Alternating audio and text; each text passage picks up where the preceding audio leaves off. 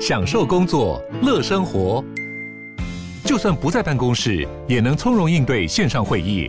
HP Dragonfly 透过专业的 HP Presence 设计，内建降噪及会议快速键，搭配清晰的 Bang & Olufsen 音效，增强音讯及视讯功能。HP Dragonfly 顶级商务笔电，采用 Windows 11专业版，让您在会议中享有最佳的视觉和听觉品质。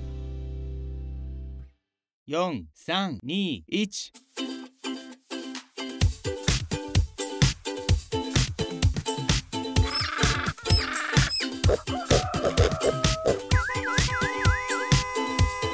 啊，不勉强了。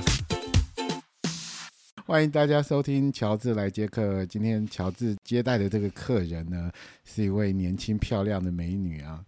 啊，不过年轻漂亮美女其实也不怎么稀奇啊。但是呢，她有一个非常特殊的身份哦，就是她家里面呢是开公庙的。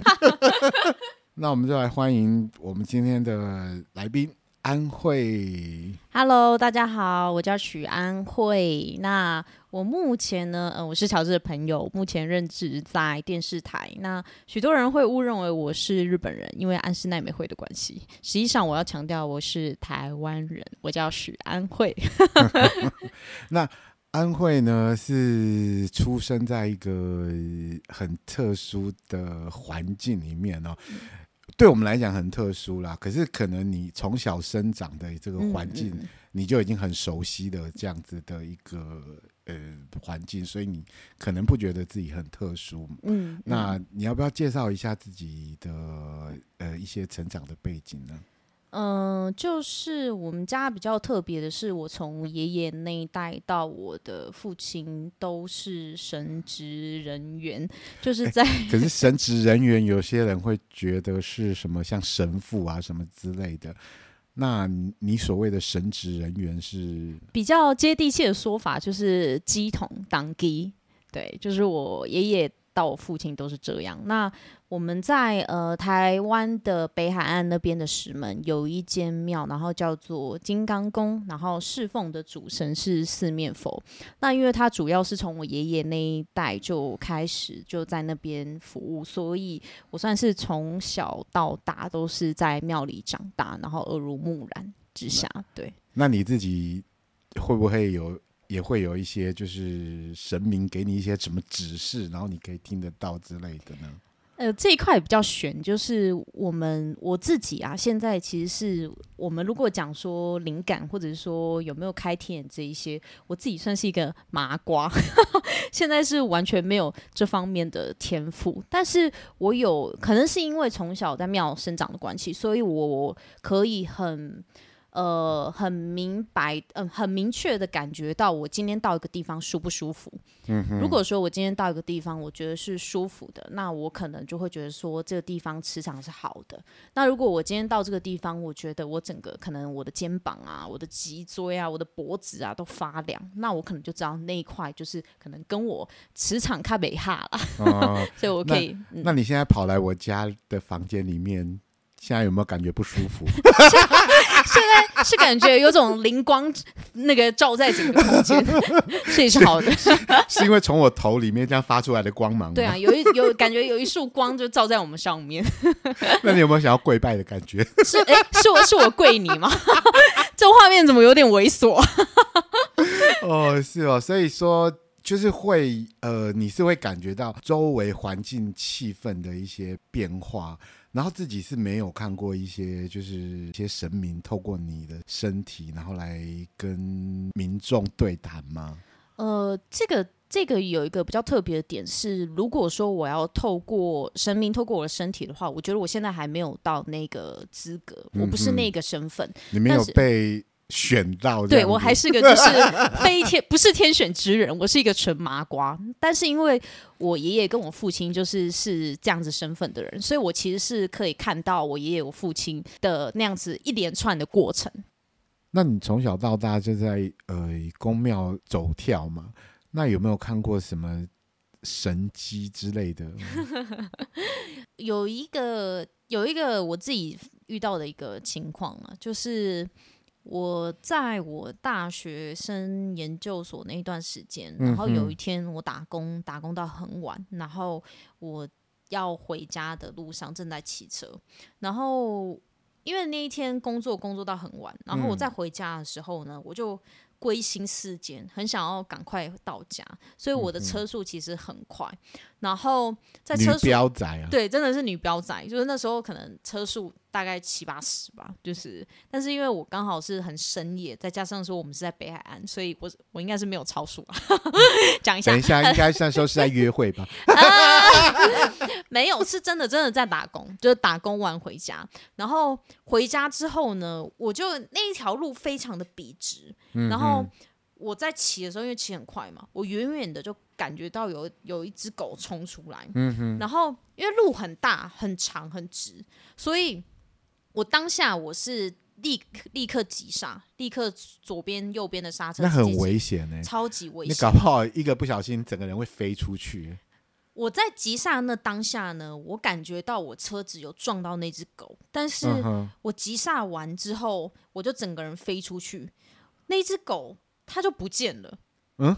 他就不见了，他不在现场。你也没听到哀嚎声，我没有听到哀嚎声。就是我那一刹那，真的是我撞到狗，然后那个车子飞出去，我人也飞出去。车子摩托车它就在呃前方，我的右前方变成一坨烂铁，嗯、然后我的人就飞出去躺在地板上。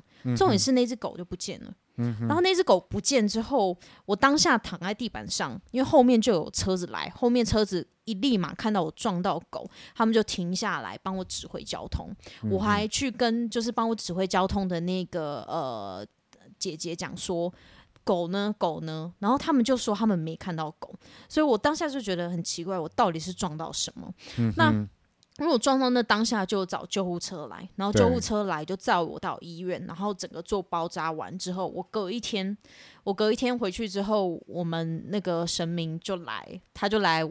我爸的，他就来透过我爸来讲说，哦，我出车祸那当下，嗯、哼神明有从后面这样拉我一把，抓了你，有抓了我一把，所以我的车子飞出去变烂铁，嗯、但是我其实人是有擦挫伤，但是我人没有任何的骨折。OK，、嗯、然后我当下就鸡皮疙瘩起来，因为我我其实不知道。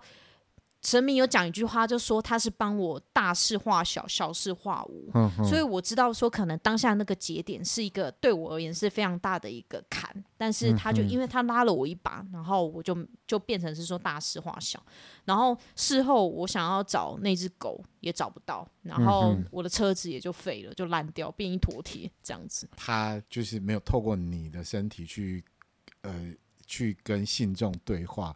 他是在你需要帮忙的时候拉了你一把。对对对，就是我自己可能没感觉，但是我后来回想之后，我才觉得应该是真的有被拉，因为我的车子非常的严重。嗯、那我车子只要这么严重的前提，其实我人只有那样子的擦挫伤，其实是有一点不太合理的。我应该是比例不对了，对 比例不对，就是应该是我应该也要很严重才对。所以我其实后来我自己是觉得，应该是他真的是有拉我一把，就让我那个冲撞的力道没有那么强。哦，这倒是一个蛮神奇的一个经验呢。对啊，然后我后来就真的对那个狗觉得很抱歉，因为我感我觉得是应该是一只黑狗，就那一只小黑，但是我找不到它。嗯、我觉得我这么大力的撞它，它应该会出，它应该会过世还是怎样？但是我找不到它，所以我也没有办法安。所以也许它并不是狗啊，是你以为它是狗，可是它事实上是，也许是一个。神明的一个化身，这样子，我不知道，有可能，有可能那个就是我一定要过的一个节，但是那个节你得过，嗯、但是你可以大事化小的把它度过去，就是用最低的成本度过了这样子一个对对对，对，哇，那也是一个蛮。蛮蛮有警示效果的，就是叫大家不要骑快车。对，真的，而且就是大半夜，因为你大半夜骑快车，其实你的视力也不好，然后你遇到事情的时候，你的反应也没有很好。然后我就我超蠢的，我当下就是左边跟右边的刹车一起刹，但是这样就是左右一起刹，其实超容易翻车。对，就我就飞出去，就喷飞了。哇！可是算来你也算是一个呃蛮认真的一个。女孩哦，因为我想以你的整个家世背景，其实不太需要去打工的哦。为什么会需要晚上的时间，然后还跑出去打工呢？那时候就想说去咖啡厅工作，因为大学生觉得在咖啡厅工作、嗯、很浪漫哦。对对对对对。就是每天拉拉花，然后可能嗯，跟着在那个很漂亮的环境工作环境里面，可是殊不知工读生可是要扫厕所的呢。对对对对对对。所以有时候我们不能只看那个事情的这些表面这样子。对啊，这是你唯一的打工经验吗？我其实从小到大做过的打工蛮多的，嗯、我有去过那个快炒店帮人家洗碗。洗碗，这这等一下，这个这个事情被你爸妈听到，他们一定会很难过吧？我爸妈其实他们，我觉得他们很棒的鼓励，是我从小到大尝试什么，他们基本上都不会不会阻止我，他们都会觉得让我去试。可是他们会就是自己的女儿出去外面吃苦，明明在家里就是明明被保护的好好的，然后为什么需要出去帮人家洗碗这样子？因为我我们其实我们在家里，我岔题一下啊。其实我在家就是在庙服务，我们在庙服务，小时候到大也做过很多服务性质的，例如说要洗碗，然后要拔草，然后要煮汤给人家吃，就是服务性这种，其实也很多种类型的。的事情要做，所以从小到大就做很多这种。然后我回到就大学的打工，除了洗碗，我也有去补习班工作过，然后也有在韩式料理店，然后也有在咖啡厅，然后也有在呃，也有在学校里面的行政处，就当那种兼职人员。嗯嗯，对，所以就是，所以你算是一个很不能够闲下来的人哦。对，你就是。很愿意去尝试任何新鲜的东，哎，不算是新鲜，就是你愿意去尝试各种的可能。对对对，我觉得这个可能那个呃，他可能是，但是我相信你不是因为缺钱。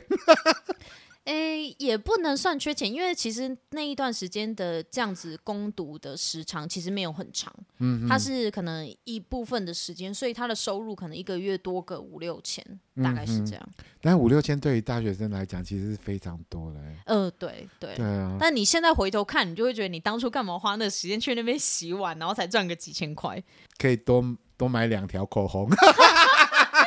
也是。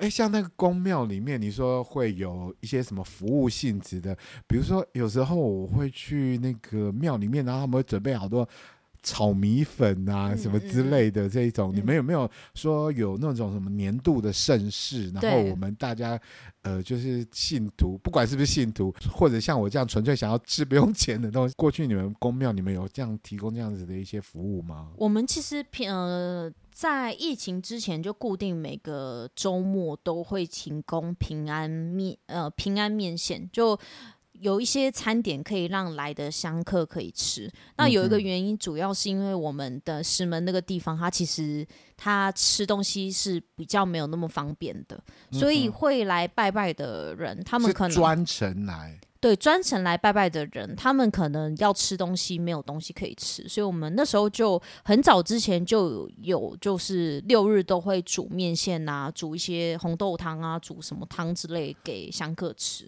除此之外啦，就是在我们庙的大节庆，一年可能有四个大节庆，就这大节庆，因为它是一个呃，可能假设例如说神明生日、四面佛生日，对于我们而言就是一个大节庆。嗯、那我们内部的话，我们就会准备大的一个。呃，平安喜宴，例如说自助餐的 buffet 那种，然后让来的人就可以吃，所以。我小时候其实蛮开心的，就是只要遇到那种大节庆，你就会每那个就像流水席这样子。呃，对，你就会有 buffet，然后那个 buffet 可能我我自己看，我就会觉得那 buffet 好切超哦。然后来的香客就是可以就是跟我们一起吃那样子。哎，是全素的吗？不是不是，有荤的哦，有荤的。对对对，现现在还有吗？会有那 会有会有，就是有时候会有什么炸鸡腿啊，然后就很多那种炸鸡腿那种，就是很丰富啦，有荤有素都有。哇，那所以你小时候也有参与到那一种呃，就是准备的过程？有有有，我记得印象很深刻，是我们只要过年的时候呢，因为过年呃也会准备这些东西。那过年有一个很别特别的东西，一定会有的，就是红豆地瓜汤。那会有这个原因，是因为呢，每次只要到过年期间，我们有个香客，我们都叫他韩吉贝，他就是那个。地瓜的中盘商，然后他都会在一卡车的地瓜，然后过年来，他说要给香客吃。那因为他载很多地瓜来，我他的目的就是希望给香客吃嘛，所以我们就必须得要消耗那些地瓜，然后我们就会把它做成地瓜红豆汤。那地瓜它。这个东西呢，它就是一个非常体积很大的一个食品。嗯、它要处理它，你要煮它之前，你得要削它，你要洗它，你要切块，你才有办法煮。那我印象很深刻，是我大年初一、大年初二、大年初三连续哦，就是在大半夜都在削地瓜，嗯、为了把一卡车的地瓜 削掉。然后我们都是白天忙完，然后晚上大概六点开始削削削削到晚上十一点，然后隔天又这样，全家出动，对，全家出动在削地瓜、切地瓜，为了把那个布袋的地瓜，然后煮给香客吃，然后把它消耗掉。我印象超深刻的。然后自此之后，我就跟我妈讲，我再也不吃地瓜。不是，下一次我们就会 就是看到地瓜都会 都会皮皮剉。就是我们会，我会跟我妈讲说，如果下次，因为我们都叫那个叫韩吉贝，我们说下次韩吉贝载地瓜来，我们就会跟她说，韩吉贝啊，下次载地瓜来不要一次摘太多，这样子修很累呢。嗯，除此之外，就我们也有跟。在地的呃华山基金会合作，就、嗯、因为我们石门跟三芝那个地方，它算是呃人口比较那么没有那么多，然后人口外流老化非常严重的一个乡镇地，所以在那两块其实有蛮多独居老人的。嗯、那我们的庙也有跟华山基金会合作，就基金会他们主要是负责就是这些独居老人平日一到五的可能中餐的一餐，他们会去、嗯、呃负责送中餐。给这些独居老人吃。那我们这边，我们就是现呃好持续好几年了，都有固定，就是每周末的六日，然后会送餐去给独居老人，嗯，给他们吃。所以就是取之于社会，然后回馈到这个社会上面。对对对，都有持续在做这件事。那所以说，像一个营运一个公庙，它自己本身有需要多少个工作人员在维持这个呃公庙的？正常运作呢？比较特殊的点是会取决于说你现在这个庙它的呃它的庙的面积有多大？嗯，那因为前面有说，就是我们庙它属于比较长形的建筑，所以它它的区块比较多。嗯哼，那因为区块比较多，等于是说每个区块它就会需要有专人在负责。对对对，所以，所以你们就是切的好这个。呃，小块，然后就是每个人去负责。对啊，就是每个人他去 handle 他那一块。嗯，那这些都是来自于说义工呢，还是说你们自己编制内的一些工作人员？呃，这主要是编制内，它会分有编制内。那如果说我们有大型的活动，其实也蛮多义工跟志工会一起来参与。平日的维护，然后再加上周末的流水席，所以你们就是。一年四季几乎就是没有得休息了。哎、欸，对，就是我们算是只有只有就是之前因为疫情的关系，呃，嗯、因为政府的政策嘛，他说宗教场所是不能开放，我们只有那一段时间有稍微的休息，不然基本上其实是全年三百六十五天都是无休的。那除了一些例行性的工作以外，小时候有没有在宫庙里面发生什么很难忘的事情？因为从小到大，其实你。在庙里面，因为小时候你都会有暑假跟寒假嘛。嗯，那我自己印象最深刻的是，我们每次到了暑假，我妈妈就会帮我安排，就是。一系列要拔哪个区域的草？没有，他是他是安排你夏令营的活动。对对对，那是夏令营，暑假夏令营，金刚宫夏令营。然后他就会今天规划说，哎，那个我们今天要拔 A 区的草，然后 A 区的草呢，可能是那个草可能是比较矮的，比较难拔的，然后要怎么拔？徒手吗？对，徒手。你们为什么不能去买一个除草机之类的？因为因为有一些草是你用除草机除不了的，但是我妈会是希望说那种小杂草，她也要把它消。消灭的那种，这个就要除根。对对，所以我们小时候，我也因为这样子的原因，小时候就很常会要蹲着，然后去拔草，我就变成是说我自己超讨厌碰到泥土，所以、我会觉得说碰到泥土就好像回到小时候那个回忆。但是也必须说，因为有这一段经历，所以我后来长大再回想之后，人家都会问说：“那你们小时候暑假都在干嘛？”我就会说我暑假都在拔草，我都在跟大自然为伍，就是各种草都拔过，各种地区的。没有，你就说我在迪士尼乐园，对，我在迪士尼。乐园，台湾的哦，台湾的迪士尼。那你的角色应该是灰姑娘哎，有可能白天 都在做家事，悲惨就是做家事的灰姑娘。那后来有没有遇到你的那个白马王子？有啊，就是我现在白马王子是陪白雪公主啊。我不能，我不能横刀夺爱吗？那等一下，那哎，那灰姑娘的男朋友是谁啊？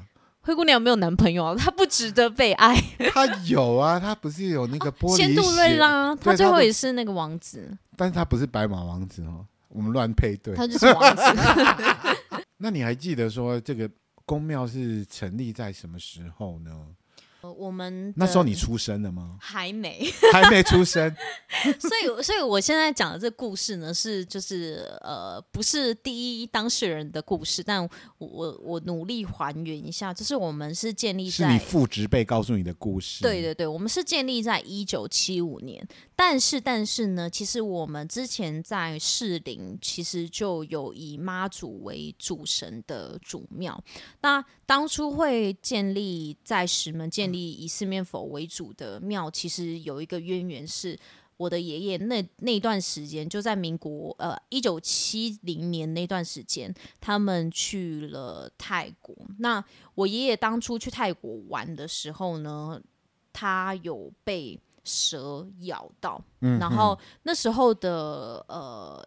医疗也没有那么发达，所以他们我听说了，就是那个蛇其实是毒蛇，所以其实是有危害到当时爷爷的生命。生命。那那时候是四面佛来救了我爷爷。让他可以把那个毒素排泄掉。嗯、那有因此有因为这样子的一个缘分，所以我爷爷就答应四面佛说，他要第一个把四面佛引进台湾来帮他建庙。哦，所以你们是第一个引进四面佛的。我们呃，如果讲引进来说，我们可能不是第一个，但是如果是第一个以四面佛为主神的庙。的话，我们是第一间，就是我们是当初是很呃非常明确，就是要以四面佛为主神，嗯、所以那段时间就是因为有这样子的缘分，所以我爷爷就是决定说要把四面佛请回来当主神，然后盖一个庙。所以我们严格来说啦，我们之前在四林那边其实就是有妈祖为主神的祖庙，然后到后面才扩展到就是去到了北海岸的石门，然后。新盖的一间庙，对，嗯，那所以说，其实你出生的时候，那个年代已经是整个寺庙的规划都已经是完整的，还是后续它还有在陆续的在新建新的建筑物，或者是在有一些呃新的规划？它的规划应该是不是一次到位，但是因为我有记忆以来，它就已经是完整的，嗯、所以。应该是有一段过程。那因为我开始有记忆，我们我是在我十岁的时候才搬回来台北。我之前是住在高雄，所以其实开始有记忆的时候，它已经是整个规划好的。嗯，那现在陆续还有在做一些新的建设吗？现在已经满了，盖不下了。没有没有，可以再买新的地。啊，不行不行不行，已经已经太多了，够了够了。已经满了，让生命已经觉得那个居住正义被被伤害了。对对对，现在够了，满了。那爸妈他有没有跟你交代说，哎，以后交男朋友千万不可以什么信什么天主教 或者基督教的？有没有特别交代？他们没有讲那么白，但是他们会问说他们的宗教是什么。嗯、但是我可以理解啦，因为毕竟爸妈也会。他不会是排斥，但是他会，他们知道说不同宗教毕竟会有一些信仰上的磨合，嗯、所以他们还是会希望就是会是至少要是同宗教的。嗯、那我没有遇过他们告诉我说不不好，但是你会感觉到有一个莫名的压力。我没有说不好哦，但是你自己要想清楚。对对对对对，就是类似这样子。对。那现在的男朋友没有这个问题吗？对，现在没有。你从小到大的时候，你应该常常看到说自己的呃亲人呢，我们一般讲就叫 key 档的状况嘛。那那 key 档的状况，你有小时候会有吓到吗？因为我以前小时候的时候，我是有看到，就是他们就拿着狼牙棒，然后往自己身上打，嗯，然后。那个对于小孩子来讲，那个是非常冲击的一个画面诶。嗯，所以我不晓得说你们的亲人他们 key 档的状况会是在什么样子的一个状态呢？呃，我觉得有一个比较比较尴尬的点，就是因为我真的是从小耳濡目染，所以你说的那种看到很。可怕的画面，我有排斥感，这些其实反而是没有的。我反而是觉得这件事情是自然而然的，但是也有可能是因为刚刚好我爷爷跟我的父亲他们的呃，在那个状态下，他们不会有这样子，比如说拿那个你讲的那个狼牙棒砸自己身体的，所以他们没有伤害自己的身体。对对对，OK OK OK，所以他就是叫像是那个。豆桃是吧？他比较是温文儒雅一点，他可能就只是就是一般的，可能来讲一些事情啊，来沟通一些事情，但是他可能比较没有需要透过让自己见血的方式来达到一定的目的。那你在整个求学的过程里面呢、啊，你会让你的同学或者是老师知道你家里面的状况吗？我在我国小、国中的时候，其实蛮乐意的。可能是因为当时我刚好也是念，就是我们在就石门那个地方的国中跟国小，所以呃，我很乐意的去介绍我家庭的环境，也很乐意带我的同学跟老师回到家里，然后对他们介绍我们整个庙的一些建筑物这些的。那到了，反而是到了大学，或者是说出社会之后，就比较少去跟别人介绍这一块，因为可能就也比较特殊，然后也比较没有机会去主动去介绍。嗯，因为其实我认识安慧的时候啊，我们第一次见面你还记得吗？是去露营吗？不是，我们第一次见面，我们是去参加 party，然后我们是参加万圣节 party，哦，你还记得吗？对对对，我记得，我记得。对，然后安慧明明就是一个很辣的辣妹这样子，然后我就觉得说。天哪，他家怎么会是？就是跟我想象中的那个家里是开公庙的人，感觉不太一样这样子。因为想说，天哪，怎么会有这么辣的人？然后居然是跟神明这么接近的这样子，就是非常违和。对，就是非常违和。然后我就一度就想说，哎、欸，嗯，就想说，嗯，安慧，你是不是很会包槟榔？什么啦？你不能因为我那一天穿旗袍就这样认为吧？太过分了！真的很想要跟你讲说，请亚狗狗脏。哎、欸，你那天穿成像印度大叔，我都没说了。对，然后我就想说，她就是一个很开朗，然后很外向的一个女孩，知道。他家里有这样子一个背景的时候，就觉得非常非常的好奇这样子。那所以说，嗯，在你后来呃求学，你说到大学你就比较不跟同学讲你家里的一些背景。嗯。那你出社会之后，会有遇到别人在问你说：“哎，家里在做什么呢？”我其实现在遇到这个问题呢，我都会一律回答说：“我家里在做服务业。”嗯哼，因为其实。我自己觉得啦，就是这种神职的工作，它其实某部分也是服务业，它是算是服务神明，然后服务一般的人。嗯，所以他们会问说，那是在哪里？那我就会统一的说，哦，就是在北海岸啊，然后在那边做一个简单的服务业，那就不太会去仔细的讲。它是一个蛮大的转变，我自己可以感觉到那个心态上，就小时候你是非常的呃外向，非常乐意去就是。招呼大家来玩。那现在可能越长大，或许你可以说是有社会的包袱所在。你一方面你会担心说，你讲了，人家会不会对你有呃其他的看法，或者人家会问太多，然后你会有，因为你。懒得解释那么多，说实在，你就会渐渐的就不讲。可能你对比较熟的朋友，就是会有时候还会邀朋友去你家玩嘛，这样子。对。然后我有听说那个宫庙简直就像一个乐园一样，那可以跟我们大概聊一下，说那个宫庙现在目前的一个状况，它是比较像是迪士尼，还是 还是环球影城呢？可能是宫庙里面的迪士尼。呃，主要是我们我们那个当初会在那一块地会选定石门那个地方，主要是因为神明喜欢那个地方。嗯嗯。那因为他选的那个地方呢，它其实是山的山的一块地。那为了要把庙可以顺利盖上去，所以我们算是依着依依照山的那个地形地形去盖的。所以我们整个庙的一个，你由空拍机由上往下看，它是一个非常长的长形建筑。那因为它是沿着山盖，所以它从最下面的一楼到最上面的三楼是有一个坡度向上面走的。那呃，整个庙因为它。整个盖的时间很长，那再加上说我们里面复地啊、神明那些数量都蛮多的，所以它变成是说它总共有七个大区域，那每一个区域都有每个区域的一个特色。嗯、那整个庙加起来的话，它的占地啊跟它的神明基本上有破万尊，所以它就是一个蛮大的一个腹地，然后需要人去经营管理的一个地方。所以破万尊，那那个占地一定是非常非常的大。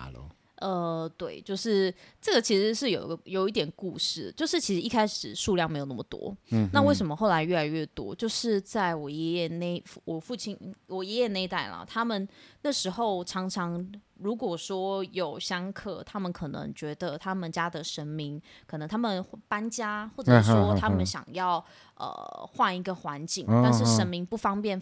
呃，放在家里的时候不方便带着走了。对对对对对，他就会来问说能不能收留这样子。呃，哎，算是叫收留吗？还是说我们会讲好听一点，就是能不能让神明回来我们这边接受大家的供奉？因为毕竟你来我们这边，我们这边有点香，就是所有的神明都可以被供奉到。那他便是说有了这样子的先例之后，久而久之那个量就越累积越多。所以除了我们自己的。神明以外，其实有一些部分也是人家请回来，请我们供奉的。嗯，所以超过万尊，这个实在是一个非常惊人的数字哎。对啊，就我小时候最很小，一开始有记忆以来，我回到家，我会觉得我家很像是一个城堡，然后那个城堡，那你就像个公主，是不是？对，我都会这样觉得，还是槟榔西施公主啦，吼。我就会觉得很像是一个城堡，然后那个城堡是我好像走到哪里会迷路的那种，然后你也会很害怕，突然可能走到一半，突然会有有有一个人这样子，对，然后突然站在那里跟你挥手那种。对，我想到我之前去那个叫什么。综合的那个什么航楼店，航楼店，然后他们就盖了好多恐龙这样子。你说你被恐龙吓到吗？我想说怎么会有庙，然后会盖了那么多恐龙？应该是有它什么意义存在，有它的含义了。那你们的那个宫庙里面有没有，比如说什么吉祥物之类的？哦，我们宫庙。我们因为我们的主神是四面佛，那四面佛它的一个护卫啊很特别，就是你一进我们宫庙的停车场，你就会看到它外面有一排，就是很像是感觉很像是泰国人的护卫，他们的手都是这样子，然后手呃是莲花指这样子放着，然后呃脸啊可能有白色啊，有绿色啊，有红色这样子，那我觉得蛮特别，就是很少有庙的。外面的那一排的守卫会是这样，大部分都是门神，就是那种中式雕像出来的门神。嗯嗯、因为四面佛它，你说是因他来自泰国嘛？对。那它跟比如说台湾的神明，他们能够和平的相处吗？其实四面佛很多人都会觉得说，我们怎么会以就是泰国的四面佛为主神？但是我想想说，先趁这个机会解释一下，就是其实四面佛它在佛教跟道教都有他。不同的呃样貌，像是在佛教，它就是大梵天王；嗯、那在道教就是斗老元尊，其实都是四面佛，只是因为四面佛它的这个名词，它在泰国有名，回来台湾，所以大家是以就是四面佛的这个名词而认识这一尊神明。但其实四面佛的这一尊神明，它其实是存在我们传统的佛道教里面，其实我们自然而然，我们从小到大都会接触到的。嗯，对，所以。呃，你说他会不会，例如说跟妈祖打架，或者是说跟什么玄天上帝打架这种？我说他们会勾心斗角。应该是不会啦，应该要抢那个信众，会会这么的会这么可怕吗？应该是不会啦。我觉得他们应该也是和平共处的。对，所以因为你看了二十几年这样子，所以应该就是都看在眼里，他们是真的很和平的在相处。应该是吧？应该是吧？他们如果真的有什么斗，我也不知道，我也没办法回答。毕竟我是个麻瓜。刚才听的那那一番话，我实在是很难相信，说那个是从二十几岁的女孩子里面讲出来的这样子。真的吗？太老成了吗？不是，因为我想说，二十几岁的女孩子应该是说，我要今天画什么眼影比较漂亮啊。怎么会把一些神明的呃一些来历啊，或者是一些历史说的这样头头是道？我觉得从小在庙生长有一个很大的很大的一个呃好处，就是因为小时候会老实说啦，会去庙拜拜的都是要么不是有点年纪，要么不就是老人。嗯、所以因为从小到大你接触比较多的都是上了年纪的长辈，所以、嗯、小时候大家都会觉得说，为什么我讲话会这么的。老陈对，但我我我也我就会有一种不知道该怎么说。我是越长大才会越觉得说，有可能是因为当初是因为真的比较多跟长辈对话，所以讲话才会变这样。嗯，那这样子有没有影响到你后来的工作的一个状况？呃，你现在是在电视台服务吗？对，电视台从事的是哪方面的工作呢？哦，我现在在电视台，我主要的工作项目是业务企划。那业务企划的话，呃，虽然讲业务企划，但说说简单一点，就是服务客户啦。那这项。工作，他其实他也会需要大量的跟客户沟通。嗯，那我觉得我小时候讲话比较老成这一块，的确是后续有帮助我在工作沟通这一块有很大的一个帮助。嗯，对。你毕业之后的第一份工作就是在电视台吗？我毕业后的第一份工作，因为其实我呃。我读的大学的科系其实跟我现在工作差超多。我大学是读中文系，那念中文系，对，我念中文系，我今天才知道，就是。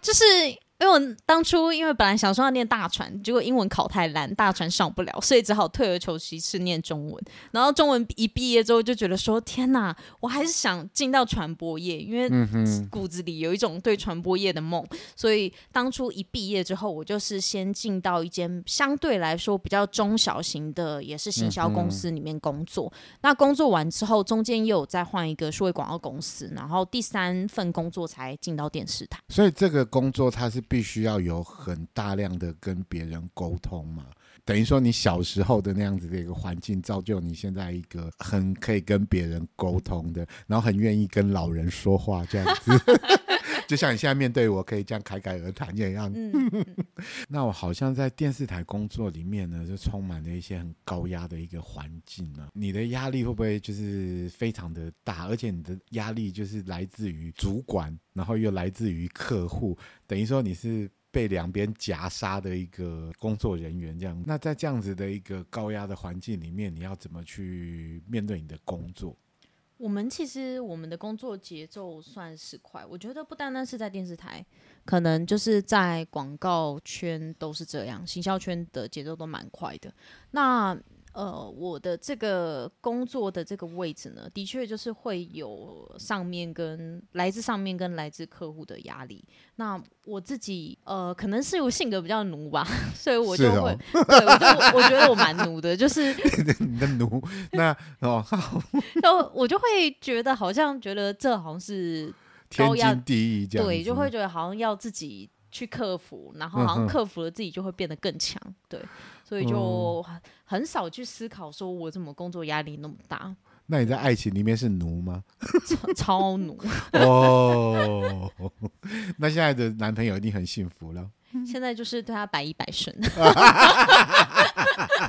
他说一不敢说二。真的哦，我看真的是，我真的是很难想象。我也觉得就是你是一个很在工作方面，你一定是非常的就是专业，然后。很强势，很难想象你在那个男朋友的面前会是就是变成一个呃小猫咪吗？然后这样子，嗯，今天要吃什么？这样子，就是会有一个很大的反差，你就会觉得你平常工作你都这么的呃这么的高压的环境，你遇到你变成说你遇到你的另外一半的时候，其实我自己都会感觉我就会。呃想要变成是那个可以依靠别人的那个身份，所以我反而就是跟我另外一半相处的时候，我就会希望就是在关系里面，可能希望他开心，然后多陪陪他，然后以他的决定为主，这样子。标注一下，就是男友要听到这一段哦。没有，你就把它剪成那个嘛，就是来电打铃。可以可以可以。所以现在跟男朋友之间的关系是比较是属于百依百顺的，没有到这么的奴啦，没有到这么的不健康，但是就是呃，你会你会觉得就是有些时候就是让对方开心或者配合对方是一件非常快乐的事情。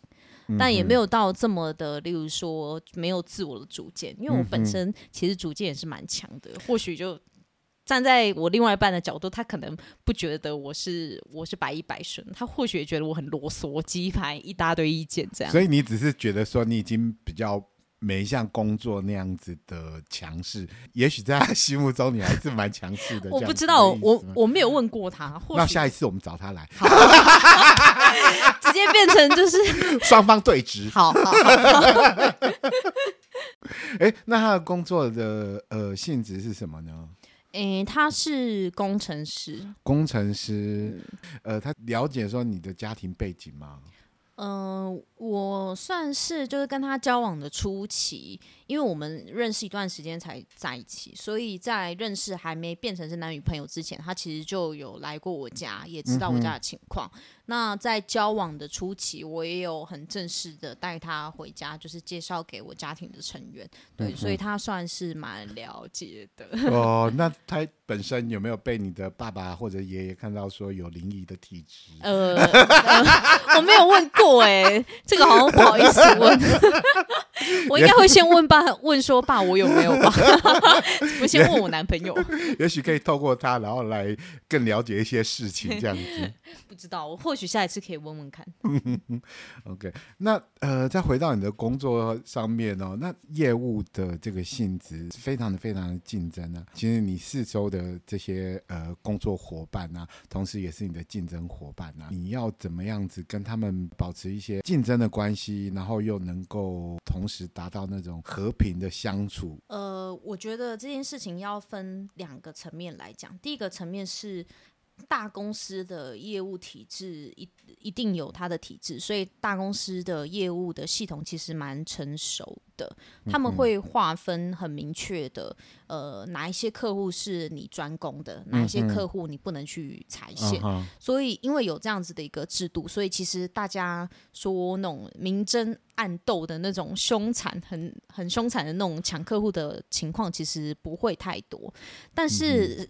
竞争其实也在。那我自己在面对这件事情的时候，我一开始其实就很清楚说，你每个人都一定要有每个人业务的。定位，就算你是业务，嗯、那因为我自己很刚刚好是我在上一份工作是在数位广告负责数位投广这相关的一些呃操作的事情，所以我有数位广告的这些的 knowledge，所以我进到电视台之后，我的定位就是我主要如果说有客户他有需要就是数位广告这一块的服务的时候，基本上由我去服务客户就会比较合适。嗯、那有了这样子的定。定位之后，呃，对于我自己而言，我就有很明确的我的竞争力。那呃，相较于跟我的同事去做竞争来说，他们也有他们的专长，那我也有我的专长。嗯哼，所以听起来就是说，呃，公司已经帮你们安排好你们呃客户的走向了，就不太需要说你们自己再去找新的领域的客户。应该是说，就是他会帮你，他会给你一个大方向，但是。嗯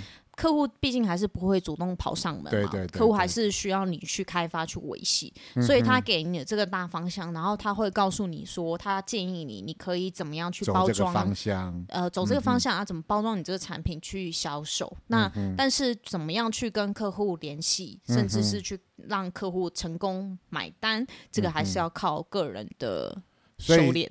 所以就等于说，其实你跟同事之间就比较没有那一种要勾心斗角的感觉，这样子。对对对，就不太需要在楼梯间把他推下去，或者那可能那可能会上新闻，或者是在他茶杯里面下毒，那可能就很快就上新闻。毕竟我们是电视台。对，家丑不可外扬。对，所以这个行业它本身的流动率算是很高的吗？对，就是它算是。老实说，可能一进行，他的可能起薪也没有到特别高，嗯、然后可能大家会觉得这个行业是可以比较轻松的尝试。那进来之后又发觉说，这行业要学的东西太多了，不是他们开始想象的。而且每一个产品又不太一样。对对对。然后你又要重新去认识一个新的产品。对，可以这样说。然后又要去看客户给你的介绍，这样子。对对对。一般你们去争取新的客户，你要怎么去开发新的客户呢？我们其实会有一个条件，是你要开发这个客户比较能够成功的一个先决条件，就是你要对客户这个产品跟这个领域是有一点认知的。例如说，好了，假设我呃我前一阵子，假设我前一阵子都在开发可能是跟酒有相关的客户，那。酒的这个领域，他们就会有酒很多美美嘎嘎，或者是说你酒要宣传有一些他该注意的地方。那假设我现在开发了酒的 A 品牌，那我有了这个行业的知识之后，我再拿这个行业的知识去跟 B 客户沟通的时候呢，其实会比较好上手。所以有一些业务，它会有一个很明确的轨迹，就是为什么他专跑假设酒类的客户，或者他专跑车的客户，就是因为他在这个客户他累积了比较多的一些知识，他就不用说他今天跑，他就不用，例如说他今天要去学车子，又要去学酒，还要去学一些微博的。嗯嗯，那所以你现在就是专门专攻。酒类的吗？我现在的客户手上的客户主要是两块，一块是非营利组织，然后一块的话就是政府单位，嗯、就政府政策宣传。哦，那非营利组织听起来感觉好像就是比较没有那么多预算，哎、欸，还是其实是不然的。非营利组织他们会，他们则会跟就是一般销售产品的客户比较不太一样的是。他们的最核心的呃目的还是希望人家可以捐款，嗯，但是要让人家捐款前，他一定得要先有一套，他一定要先解释清楚，说为什么他会希望人家捐款，嗯，跟捐款的这些款项他们会拿来做什么。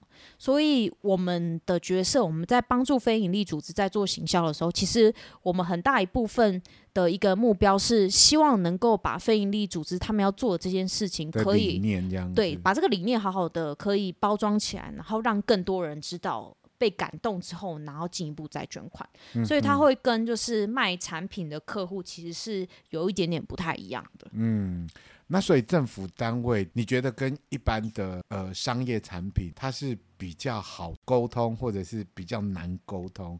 如果你比较起来的话，这两哪一个对你来讲比较得心？其实政府跟一般的客户，呃，因为政府的话你，他你拿到这个案子，你的一个流程，其实你必须得要有呃呃政府那边的流程，它就不像是商业客户那样子，你可能去做提案，然后客户买单，然后他就可以呃采用你这套服务。那以政府单位来说，它的流程就会比较繁琐一点，你可能就会需要，嗯、比如说投标、公文，对对对，你、哦、其实对对对，很麻烦的，你会要准备很多东西，但是你说他做的事情或许就差异度其实没有想象中那么大，因为可能产品它也有它要宣传，它要拍片的类的。但是公家单位它比较不需要有业绩，对不对？他只是希望你把呃事情说出去。给大众知道，诶、欸，对，他不会，他不会有一个明确的说，你今天这个产品要多少人买买，或者你要卖多少钱，嗯、当然是不会有，但是因为。公家单位，老实说，毕竟它的这个经费来源还是来自于台湾纳税人的钱嘛。对，老实说是这样子。嗯。所以其实政府单位他们在运用这笔钱、这笔行销预算的时候，他们其实都会比较小心。虽然我们这边没有一个明确的卖多少产品的这个 KPI，但是政府单位也会希望他今天这笔钱花下去之后，有更多人可以知道他这个政策。那结合了你一个很不平凡的 童年记忆，然后再加上你目前的一些呃工作的经验，你对未来呢有没有样什么样子的一个期许？这个问题好大，还是说你只是想要相夫教子？哎呦，做一个好太太。我会希望我的未来也是持续当一个跟现在一样，就是正向又乐观的人。嗯。女强人的部分呢？可能在刚出社会的时候有这么觉得，但现阶段觉得就是不用刻意去表现，就是该怎么讲，就是顺其自然。对，顺其自然，然后也不用刻意要去假装自己很强悍。但是我觉得有一点要时刻的提醒自己的，就是要保持乐观跟正向，嗯，就在面对任何的困难都是。那你还会穿那个旗袍去参加 party 吗？哎、欸，那个旗袍我还真的有在家里穿过。有些时候办一些重要活动的时候，要招待贵宾的时候。哦，我以为是跟男朋友之间的闺房乐趣。没有啦。好啦，那我们祝福安慧会有一个美好的未来。谢谢乔治。好，谢谢安慧今天来这边玩。谢谢，拜拜。拜拜。